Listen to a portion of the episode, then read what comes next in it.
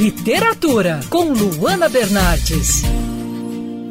A historiadora Luciene Carris lançou o livro Histórias do Jardim Botânico, um recanto proletário na Zona Sul Carioca. O livro traz personagens e histórias de um dos bairros mais bonitos da nossa cidade. Luciene, a história do Jardim Botânico, como diz o próprio título do seu trabalho, tem muito envolvimento com o movimento operário, né? Como você aborda esse assunto no seu livro? Tem uma história fantástica, cujo passado operário é pouco conhecido. É um passado de agitação, com direito a greves, paralisações, até o registro da participação de trabalhadores na revolta da vacina de 1904, aqui nas ruas Jardim Botânico. A vacinação obrigatória enfureceu os trabalhadores das fábricas de tecidos Carioca e Corcovado e também da fábrica São Carlos, com ataques à 19ª Delegacia e às fábricas também. Quando falamos um bairro, com a razão a gente lembra do atual Jardim Botânico, criado por Dom João VI em 1808, com a questão da fábrica de pólvora.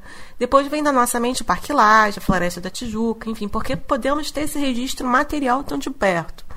Mas o bairro do Jardim Botânico ele pertenceu à freguesia da Gávea e abrigou estabelecimentos fabris de grande porte, como a Companhia de Fiação Tecelagem Carioca, que foi criada em 1884 e depois incorporada na década de 20 pela Companhia América Fabril, aqui nas proximidades do Rio Algodão, que fica aqui na rua Pachico Leão. Bom, eu abordei a história desse passado teste operário a partir de uma pesquisa ampla, realizada em jornais de época e também em arquivos e bibliotecas. Eu procurei entender esse movimento nas páginas dos jornais, como as notícias elas eram publicadas sobre esses indivíduos, então, desconhecidos e ignorados na história do Rio de Janeiro. Você pode falar sobre como a influência migratória contribuiu para o desenvolvimento do bairro? Pois é, a história da imigração, sobretudo italiana, para o Rio de Janeiro, ela é pouco falada se compararmos com São Paulo ou Rio Grande do Sul, por exemplo, lugares de grande atração. Contudo, há o registro da vinda de imigrantes de muitas nacionalidades para o Rio, então capital. Portanto, não haveria de ser diferente a vinda deles para a região do Jardim Botânico devido às fábricas e a oportunidade de trabalho. Em geral, os imigrantes procuravam emprego na área central do centro do Rio, Muitos desses italianos se tornaram jornaleiros, engraxates, funileiros, enfim.